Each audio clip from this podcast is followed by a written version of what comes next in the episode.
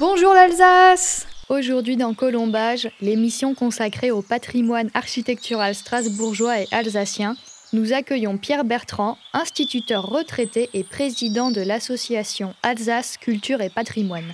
Visant à faire connaître et promouvoir les particularités du patrimoine alsacien, l'ACP contribue à l'entretien et à la préservation de toutes ces traditions grâce à des visites guidées, mais aussi à des conférences. C'est donc en compagnie de ce passionné d'histoire que nous partons à la découverte du troisième édifice de cette émission, l'église romane de Rosheim, alias l'église Saint-Pierre et Paul. Mais avant ça, jingle.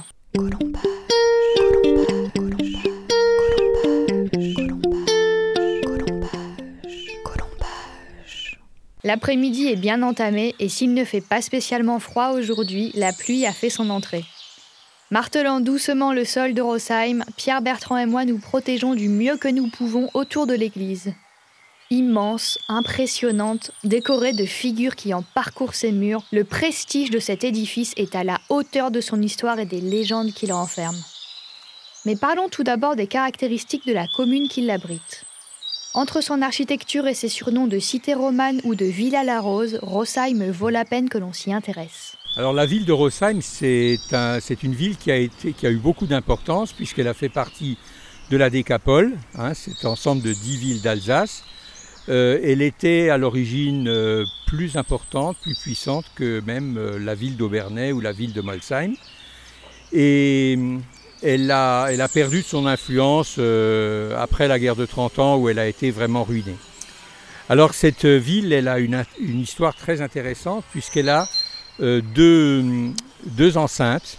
La première euh, où nous sommes, hein, cette enceinte dont l'une des portes se trouve derrière nous, et une deuxième enceinte qui a été construite quelques années après la première et qui entourait à ce moment-là l'ensemble des bâtiments de, la ville. Une ville d'influence donc, tant au niveau économique grâce à son statut de centre viticole qu'au niveau commercial avec le commerce du sel. Aussi, alors que la plupart des églises romanes alsaciennes appartiennent à des couvents, l'église de Rosheim a la particularité d'être paroissiale depuis ses débuts, c'est-à-dire de représenter un lieu de culte et de célébration pour les croyants et pas seulement pour une communauté de clercs. Donc ça prouve que la, ville de, Rosheim avait une, importance euh, certaine puisqu'elle pouvait se permettre de construire une église comme ça. Entrons dès à présent un peu plus en détail dans la signification des surnoms de la ville. Alors, la cité romane, euh, c'est évident. Euh, vous avez cette église romane, vous avez une vingtaine de maisons romanes ou de morceaux de maisons romanes qui sont dans, la ville. La plus ancienne de ces maisons date d'ailleurs de 1154 et montre à quel point cette période a été extrêmement riche pour la ville de Rosheim, mais aussi pour les autres cités d'Alsace. C'est vraiment une période où on va inventer des, choses, euh, des, des techniques, des technologies euh, très importantes. On va non pas inventer, mais on va améliorer le moulin à eau. On va D'ailleurs, euh, il, y il y avait à Rosheim à ce moment-là un canal qui traversait toute la ville depuis l'ouest jusqu'à l'est, c'est ça, et qui euh, servait aussi à alimenter un certain nombre de, moulins. Il y, avait environ 13 moulins dans la, dans la ville de Rosheim. Plusieurs éléments rappellent donc cette période romane dans la ville de Rosheim ainsi que son importance religieuse et commerciale. Concernant son surnom de Villa la Rose, l'explication a d'une part à voir avec son étymologie. Rosheim vient en effet de Rodasheim, Roda provenant du latin rota et signifiant route, montrant une nouvelle fois l'importance de la cité comme voie de communication commerciale. Enfin, l'emblème de Rosheim n'est autre qu'une rose. Rose, Rosheim, c'est vrai que c'est plus parlant, mais il n'y a aucun lien étymologique là-dessous. Au-delà des particularités déjà mentionnées, l'église de Rosheim présente une autre singularité au niveau de ses matériaux de construction. Ce que je voulais vous montrer, c'est euh, la différence qu'il y a entre cette partie que vous avez ici devant nous, avec euh, ces, pierres jaunes. Un peu plus loin, vous avez une autre partie qui est plus ancienne. D'ailleurs, vous voyez qu'elle est nettement plus basse que, la partie que nous avons devant nous. En d'autres termes, cela témoigne de plusieurs étapes dans son édification. La première étape, il n'en reste plus que la tour cœur qui se trouve euh, à quelques mètres de nous. Et vous voyez que les pierres sont plus grossières, qu'elles sont euh, moins bien taillées. Et c'est ce qui reste d'une église primitive qui était beaucoup plus courte que celle-ci, qui avait un plan rectangulaire. Et cette église, elle a été construite euh, à partir de 1130, 1132. On sait qu'en 1132, il y a eu un gros incendie à Rosheim et qu'à cette, époque, il y avait déjà la construction de l'église. Et puis une vingtaine d'années après, vers 1150, on trouve que l'église est trop petite, on trouve qu'elle n'est pas assez belle pour la ville de Rosheim, et donc on décide de construire une nouvelle église. Et ce n'est pas étranger au fait aussi euh, que euh, nous avions un empereur de l'Empire germanique, Frédéric Barberousse, qui a probablement aidé à la construction de cette, nouvelle église. Alors quand on construit une nouvelle église, évidemment, on ne va pas démolir l'ancienne parce que sinon pendant un moment, il n'y a plus de lieu de culte.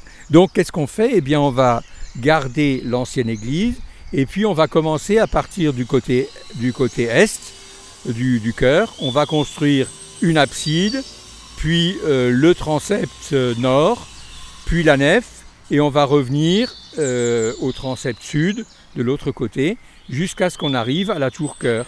Et cette tour cœur, eh bien, à l'origine, elle devait être démolie.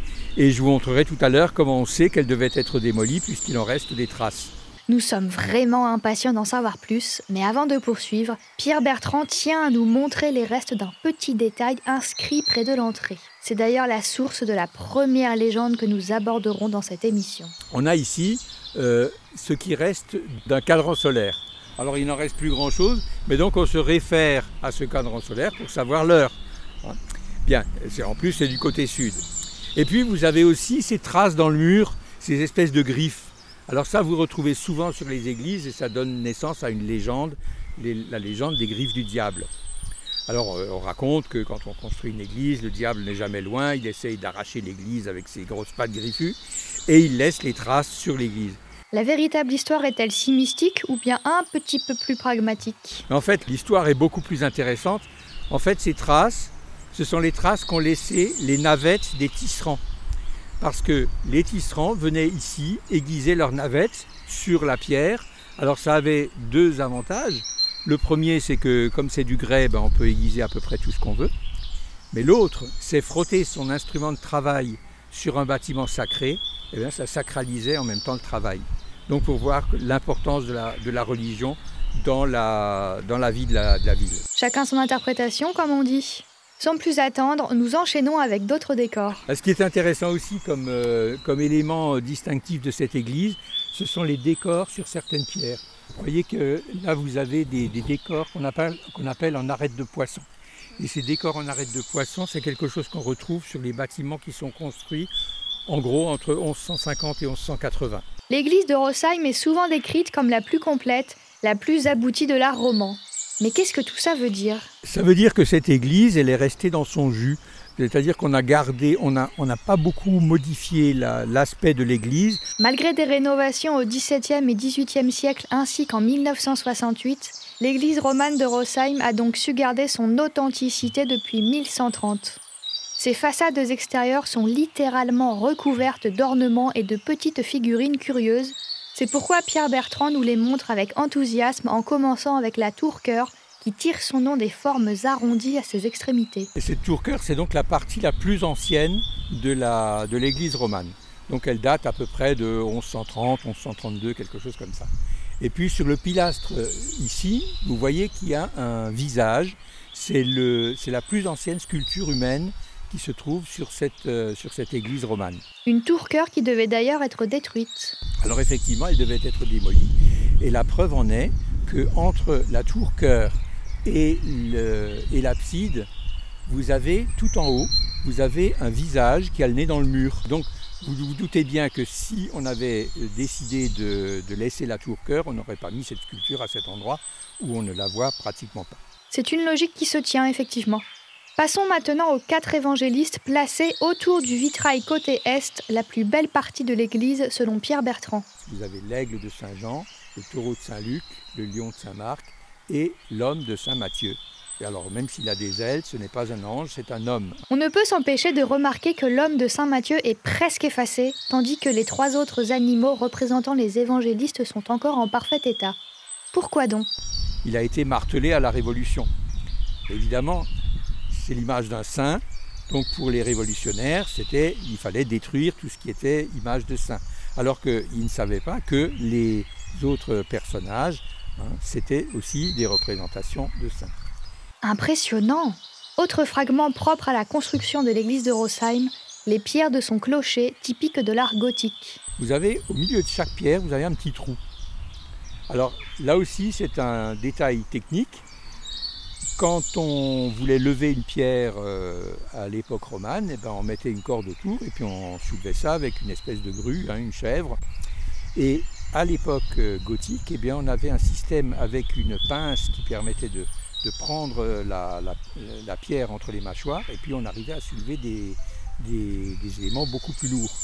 Et donc, euh, on a ces, petits trous qui se trouvent là dans, le, dans, la, dans la pierre. Mais alors, pourquoi avoir un clocher gothique sur une église romane? Je vous disais que l'église, euh, l'église actuelle a été construite à partir de 1150.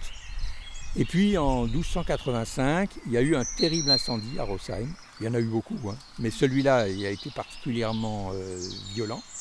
Et cet incendie a détruit le clocher roman de l'église de Rosheim, de l'église Saint-Pierre. Et donc on a construit un nouveau clocher après 1285. Mais en 1230, à Strasbourg, sur le chantier de la cathédrale, arrivent des ouvriers, des maîtres tailleurs de pierre qui viennent de la région parisienne et qui introduisent à Strasbourg l'art gothique. Donc à Rosheim, ben, on va faire du moderne, on va faire du gothique et on construit donc ce, clocher gothique. Étant l'une des plus belles églises romanes d'Alsace, Rosheim a été classé monument historique en 1840. Entre les murs de grès jaune et rose qui la constituent, elle offre un spectacle saisissant de l'art roman et gothique, combinaison sublime et surprenante à la fois. Nous avons à présent fait un bref tour d'horizon de l'histoire de cette église et plus largement de la ville de Rosheim, mais qu'en est-il de sa place dans l'histoire avec un grand H? Nous avons parlé des évolutions technologiques qui ont permis à certaines villes de s'affirmer et de s'agrandir, mais il existe bien sûr davantage. Si l'église de Rosheim n'a pas souffert des guerres mondiales, sa cloche a en revanche fait l'objet d'une réquisition, quoique tout ne se soit pas exactement passé comme prévu. La cloche de Rosheim, on n'a pas pu la réquisitionner, même en 14-18, parce qu'elle était trop lourde, on n'a pas pu la sortir.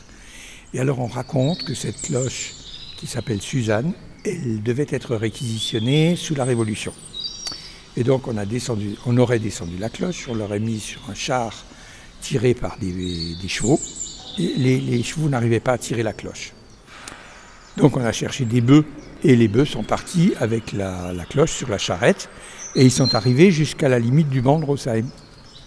Et là, la cloche s'est mise à parler. Elle a dit Je m'appelle Suzanne et je ne sortirai pas du banc de Rosheim miracle. Et donc, on a ramené la cloche et on l'a remise en place. D'autre part, l'Église a été l'actrice d'un célèbre conflit qui remonte à 1217. Alors ça, c'est la guerre la plus célèbre de Rosheim. C'est ce qu'on appelle la guerre des caves. Alors comment ça se passe? Eh bien, en, un peu quelques années auparavant, le duc de Lorraine, euh, Ferry de Lorraine, s'appelait duc Ferry, avait emprunté de l'argent à l'empereur d'Allemagne, à l'empereur de, l'Empire germanique. Et puis il a eu la mauvaise idée de mourir, et c'est donc son fils Thibault qui devient euh, duc de Lorraine. Et l'empereur lui écrit en disant Mais toi, je t'ai rien, t'ai rien emprunté, c'est à ton père que j'ai emprunté de l'argent, donc toi, je ne dois plus rien. Voilà, c'est ce qui montre quand même un certain degré de malhonnêteté. Et donc, euh, le, duc de Lorraine avait donné, enfin Ferry de Lorraine avait donné à l'empereur en gage la ville de Rosheim. Et puis, euh, donc, euh, l'empereur, ben, il, va, il reprend la ville. Et Thibaut de Lorraine ne l'entend pas de cette oreille et il décide de reprendre la ville de Rosheim. Alors à l'époque, il n'y avait pas de, il n'y avait pas de, d'enceinte euh, comme, euh, comme aujourd'hui. Il n'y avait pas de rempart, il y avait sans doute une enceinte en bois, quelque chose comme ça, peut-être une levée de terre, on n'en sait rien. Et donc euh, les troupes lorraines se regroupent à Viche, dans la vallée de la Bruche, et elles arrivent à Rosheim et font ce que font tous les touristes qui viennent à Rosheim, ils vont déguster. Ils vont déguster, ils entrent dans les caves, ils mettent les tonneaux en perse, et puis ils se mettent à boire, à boire et encore, jusqu'à être ivres morts. Et là, il y a un noblio local qui s'appelle Otto de Rodesheim et qui habite dans un petit bâtiment qui était là derrière. Et donc, euh, lui, il réunit les habitants de Rosheim dans l'église dans l'église Saint-Pierre. Et il leur dit, bah, écoutez, voilà, les Lorrains sont ivres morts dans les, caves, c'est le moment de les massacrer. Donc voilà le mot. Nos habitants de Rosheim qui descendent dans les caves et qui massacrent, euh, à, qui, mieux mieux, les Lorrains qui trouvent. Et Lambirin, le chef, arrive à, s'échapper et il retourne voir euh, euh, Thibaut de Lorraine qui se trouve à Viche. Alors Thibaut est évidemment furieux et il envoie, il envoie quelqu'un empoisonner le, le malheureux Otto de Rodesheim. Donc Otto est assassiné. Seulement le problème, c'est que Otto de Rodesheim était un ami de l'empereur. Et du coup, l'empereur va lever lui-même une armée. Il va poursuivre Thibaut de Lorraine jusqu'en Lorraine, jusqu'au château d'Amance. Il va mettre le siège devant le château d'Amance. Et il va prendre, euh, il va faire prisonnier Thibaut de Lorraine. Et il l'emmène dans son convoi pour retourner en Allemagne. Alors, euh, quand on arrête, quand on fait prisonnier un noble, hein, c'est pas pour le tuer, hein, c'est pour avoir une rançon. Et donc, euh, ben, euh, apparemment, Thibaut de Lorraine avait payé la rançon. Il se réfugie à Saint-Hippolyte, euh, à la limite entre le Haut-Rhin et le Bas-Rhin. Et là, la légende raconte qu'il est empoisonné par une prostituée qu'on a fait venir de Strasbourg. Et donc, le malheureux Thibaut termine sa vie à Saint-Hippolyte. Quelle histoire sur un ton un peu moins dramatique, penchons-nous sur la route romane d'Alsace du Nord qui participe elle aussi à la renommée de l'église de Rosheim. La route romane, elle a été établie en 1999 et elle va donc de Feldbach dans le sud du Haut-Rhin jusqu'à Wissembourg. Et elle relie les différents lieux où il y a des églises romanes, des bâtiments romans, mais en, fait surtout des églises. Dernière partie de notre découverte de l'église de Rosheim, les petites anecdotes et autres légendes qui peuplent ce lieu. Et on débute avec les décors sculptés dans la pierre. Quel message renvoie-t-il? Alors, on va regarder cette, euh, abside, cette absidiole, hein, la petite abside. Vous avez des éléments qui sont très intéressants. Vous avez au-dessus de la fenêtre, vous avez quelque chose qui ressemble à un ours ou un singe, quelque chose comme ça. Si c'est un singe, c'est le symbole du diable. Si c'est un ours, c'est un prédateur, c'est un carnivore. Vous en avez un autre après un carnivore. Vous avez un loup qui est en train de dévorer une volaille, hein, vous d'emporter une volaille. Vous avez ici aussi ce qui reste d'un lion, on voit plus que la queue, hein, un lion en train de dévorer une gazelle. Et vous avez tout en haut un autre lion en train de dévorer un bélier, avec deux béliers en dessous. Alors, ces animaux, ce sont des prédateurs, ce sont des carnivores. Et au Moyen Âge, c'est quelque chose qui fait très peur, un carnivore. Pourquoi ça fait très peur? Pas parce qu'on a peur de mourir, mais parce que tout le monde au Moyen Âge est persuadé qu'un jour il va ressusciter des morts, corps et âme. Or, si on se fait dévorer par un prédateur, par un lion, rare à Rosheim quand même, par un ours ou par un, loup, eh il n'y avait plus rien à ressusciter. Et pour ça, ça faisait très très peur aux gens hein, de ne pas pouvoir aller au paradis. Donc c'est vraiment euh, quelque chose qui fait, peur. Et c'est pour ça que ça se trouve là. Alors vous avez par contre, pour, euh, rester, dans le, domaine de, la mort, vous avez euh, sous, le, lion qui dévore un bélier là-haut, vous avez les gémeaux, les deux personnages, qu'on va retrouver aussi à l'intérieur. Et les gémeaux, c'est le symbole du jugement dernier. En mettant ces prédateurs à l'extérieur, c'est donc une manière de repousser le mal. Voilà, le mal reste toujours dehors. Alors vous avez aussi quelque chose qui doit rester dehors, c'est le petit centaure que vous avez sur le pilastre. Le centaure n'est pas tout à fait humain, pas tout à fait animal, c'est le symbole de l'hérésie. Et l'hérésie, elle aussi, doit rester à l'extérieur de l'Église, comme un autre symbole du mal qu'on va voir tout à l'heure, le symbole de la luxure. Tous ces éléments sont décidément passionnants, mais aurions-nous droit à une autre légende? Un autre personnage qui se trouve au pied du clocher là-haut. ce personnage-là qui, qui porte une tunique, qui se tient la barbe, qui est pieds nus.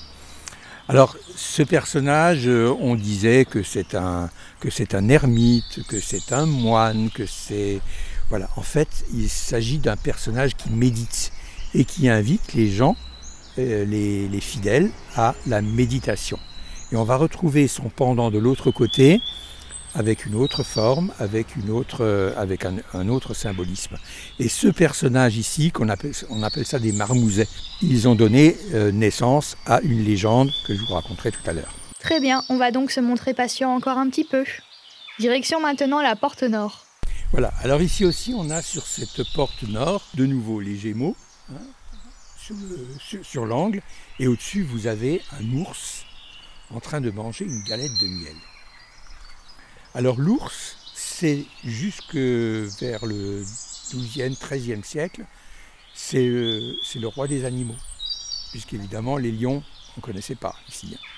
Et puis c'est devenu petit à petit hein, cet ours qui, est déjà un prédateur et qu'en plus qui mange une galette de miel. Hein. Le miel, c'est sucré, c'est bon, c'est le, le, péché lui-même. Et donc l'ours est devenu symbole de la luxure.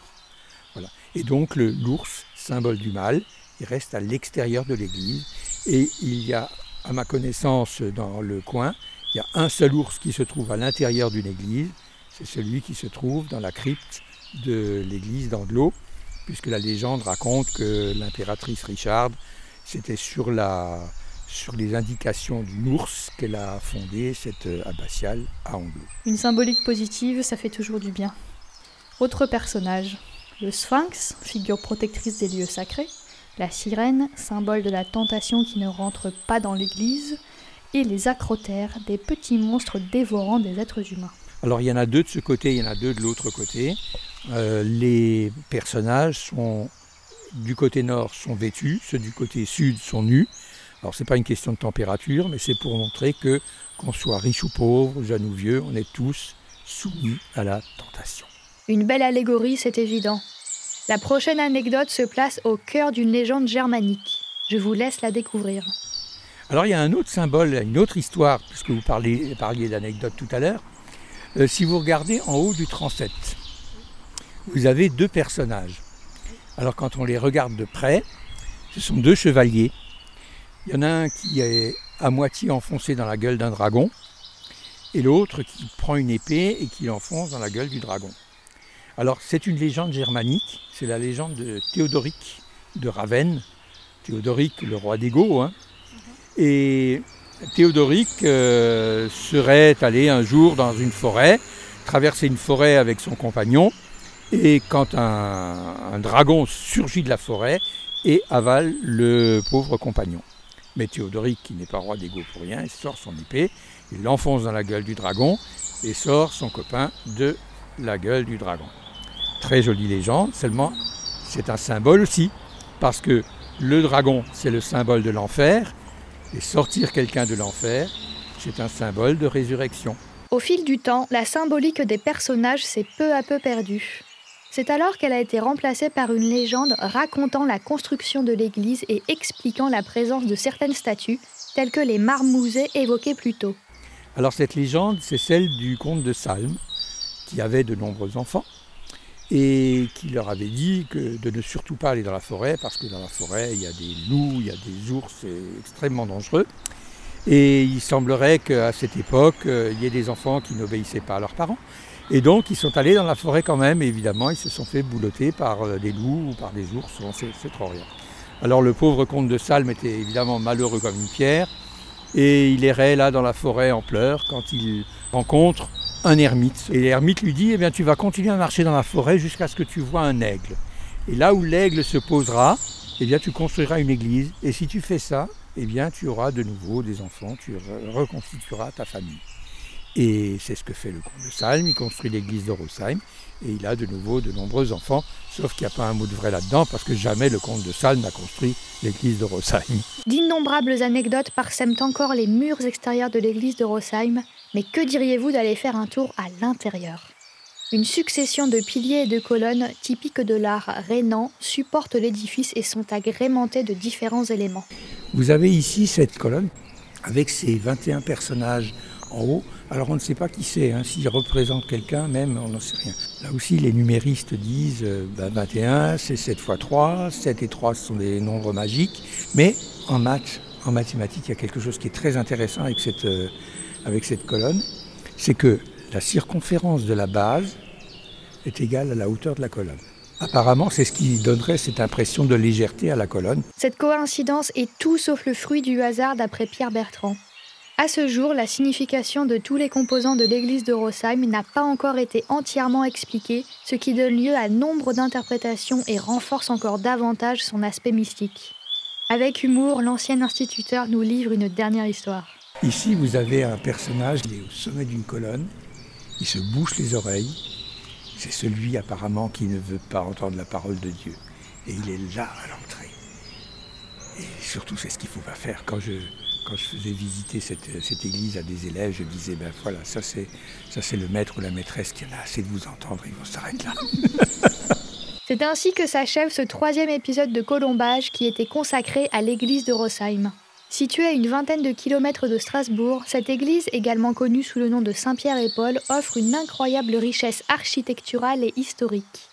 Bien que tout n'ait pu être abordé dans cette émission, nous tenons à remercier Pierre Bertrand, ancien instituteur passionné et président de l'association Alsace Culture et Patrimoine. Pour plus d'informations sur les événements et conférences orchestrées par cette association, rendez-vous sur leur site web acpasso.free.fr. Quant à nous, on se retrouve bientôt pour le quatrième épisode. À très vite.